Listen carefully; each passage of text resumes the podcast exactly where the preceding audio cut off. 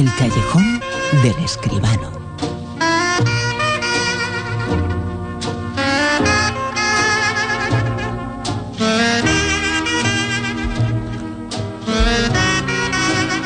Con José Manuel Escribano, la información sobre el mundo del cine. José Manuel, muy buenas, ¿qué tal?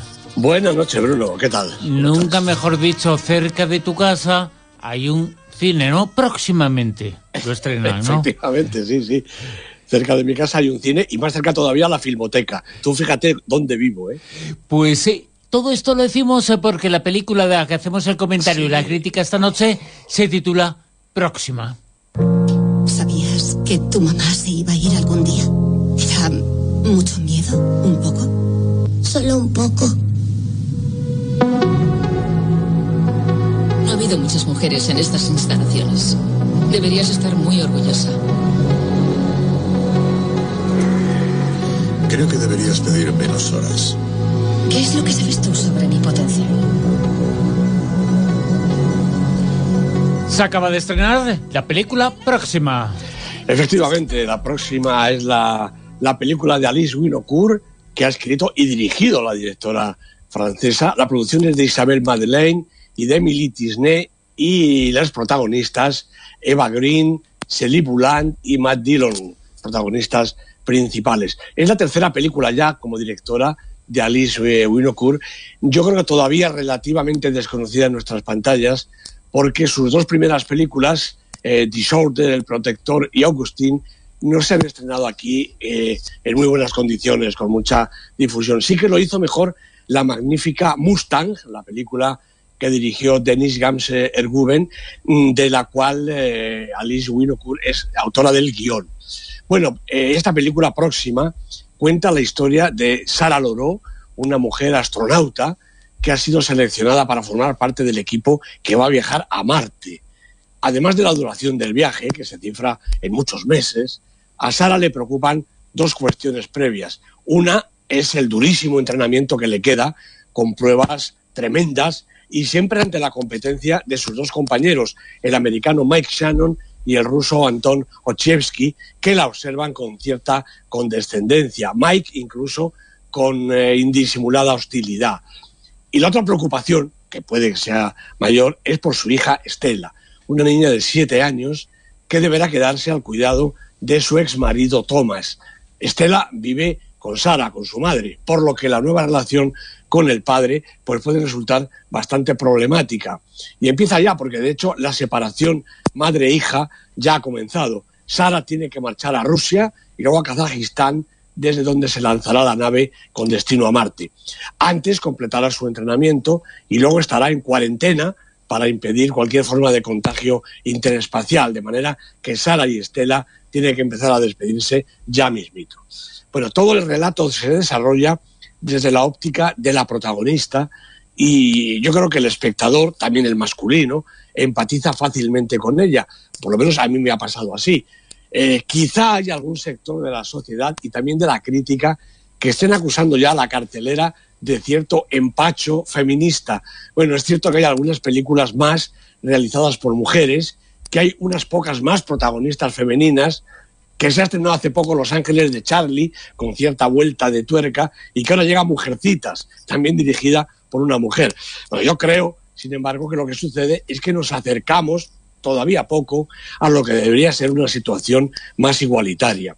Claro que Próxima es una historia femenina, con una protagonista, unas productoras y una directora guionista que son todas mujeres, pero se puede sin duda contar la aventura de una mujer astronauta. Ya ha habido unas cuantas, de la famosa Valentina Tereskova aquella, ¿no? Con sus problemas, sus satisfacciones, sus logros, sus fracasos también, y su miedo y su valor, como cualquier hombre, creo yo.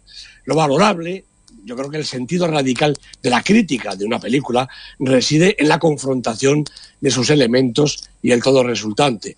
Pues bien, Alice Winocourt y su protagonista, Eva Green, exprimen los medios a su alcance. Técnicamente, la película no tiene un pero, desde la magnífica banda sonora de Richie Sakamoto a la reproducción en pantalla del arsenal de artilugios, instrumentos, habitáculos y escenarios varios con estupenda sensación de realidad y el guion se desarrolla con habilidad estrictamente graduado. Solamente quizá la parte final adolezca de una excesiva emoción, Aquí sí, la Sara madre puede a la impávida astronauta y el celuloide, bueno, perdón, el DCP, que es lo que se lleva ahora, se desliza hacia el ternurismo. Pero ahí está el esfuerzo y la calidad como actriz de Eva Green, que rescata a su personaje y lo recompone para seguir siendo la que durante toda la película nos ha convencido y transmitido su arte y su verdad.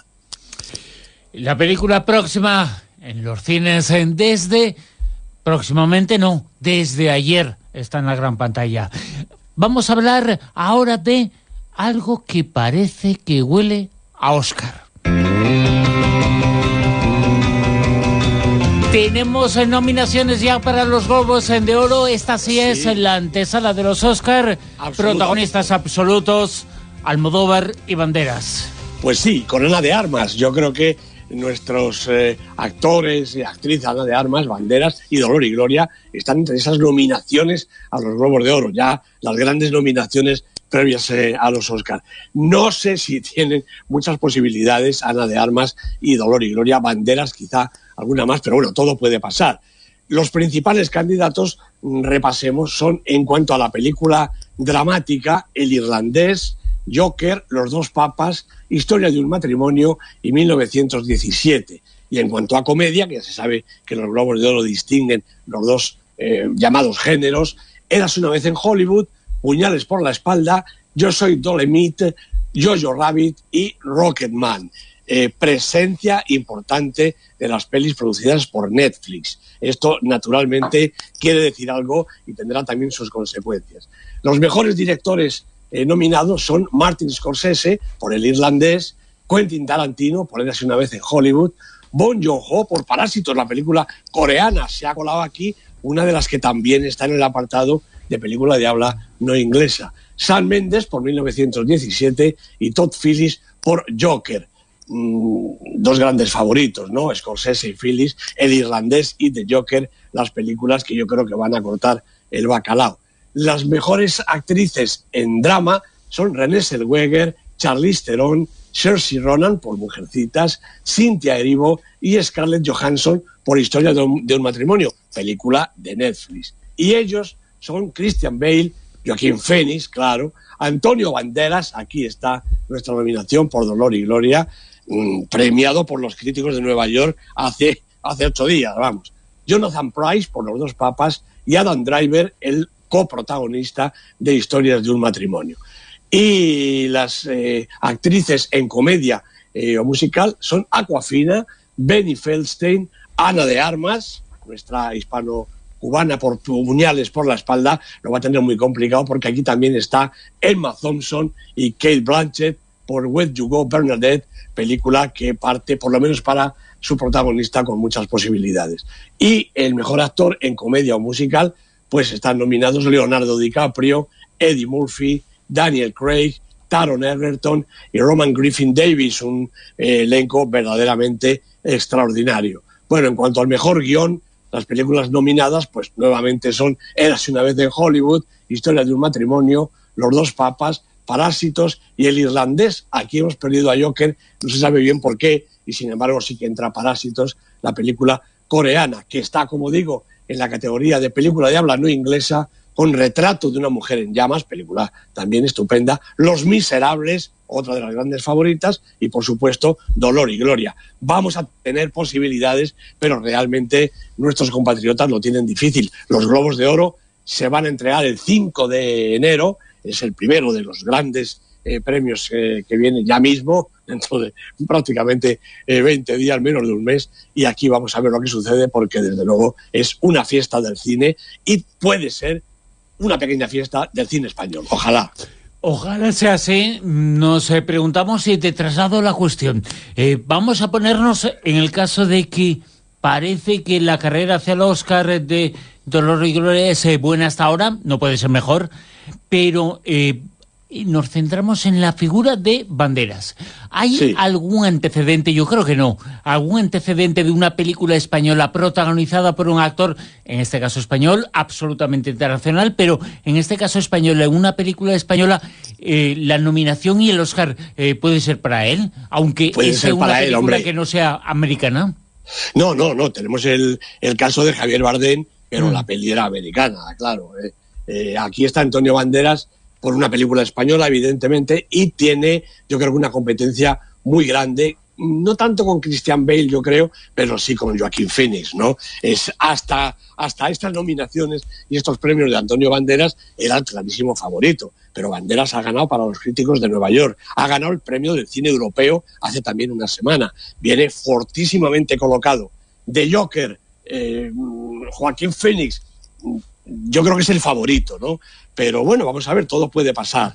No lo tiene fácil, de todas maneras, quizá más fácil que la película de Almodóvar, que ya ha sido premiado con el Oscar repetidamente, ¿no? Banderas no tiene todavía el Oscar.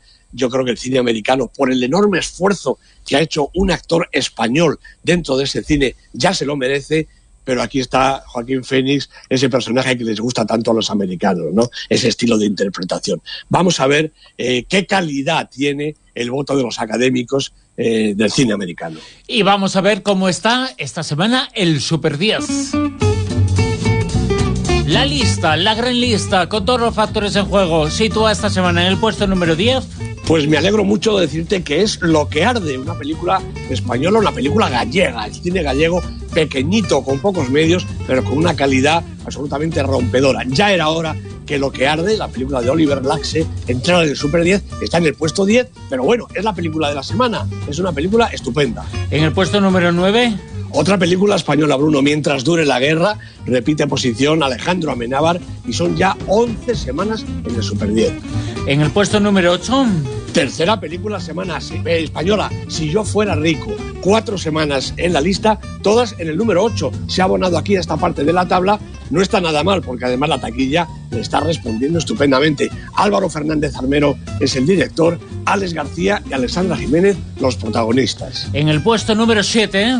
Frozen 2, la segunda parte de esta película de animación dirigida por Jennifer Lee, Chris Buck tres semanas en la lista, repite posición. ¿En el puesto número 6? Pues también repite otra película española, La Trinchera Infinita. Esta es de las que van a estar en la pelea, si no por el Oscar, que no puede ser, sí por el Goya. Arregui Garaño y Goenaga son sus directores, Antonio de la Torre, Belén Cuesta, sus magníficos protagonistas, seis semanas en la lista. En el puesto número 5. Bueno, pues ya va bajando Joker, va bajando porque la taquilla poquito a poco se le desinfla. Estaba en el 2, ha caído hasta el 5, la película de Todd Phillips, como ya sabemos, con Joaquín Phoenix, 10 semanas en la lista, es super 10 premio en la lista de nuestro cine para la película de Todd Phillips, El Joker. Puesto número 4. Pues una estupenda comedia nominada en los Robos de Oro, Puñales por la espalda, de Ryan Johnson con Daniel Craig, precisamente con Ana de Armas. Segunda semana en la lista y subiendo. Medallas, puesto número 3, bronce. Pues la estupenda película coreana de la que hablábamos, Parásitos de Bong Joon-ho, siete semanas en la lista, ha subido un puesto. Dos, plata para Día de Lluvia en Nueva York, la película de Woody Allen, no están las candidaturas, pero es que nos da lo mismo a todos, a Woody Allen y a todos los demás. Timothée Chalamet, El Fanning son los protagonistas, nueve semanas en el Super 10. En lo más alto, el Lolo, puesto número uno. Pues sigue siendo el irlandés. Esta película, como yo digo siempre, enorme. Pero no gana por el tamaño de la película, ¿no? no por su duración. Eh, gana por muchas más cosas, eh, pero eso no está mal tampoco, ¿eh? No, no, que va, que va. Que dure tres horas y media, se le puede perdonar a Scorsese Hombre, quiere contar la historia del mundo, pues claro. Exactamente. Son tres horas y media de puro cine, realmente estupenda. Robert De Niro, Al Pacino, Joe Pesci son los protagonistas. Número uno del Super 10, el irlandés. Va a dar, ya está dando mucho que hablar de esta película que forma parte de ese nuevo tiempo que está viviendo el cine eh, con Netflix y con las eh, plataformas, ¿no?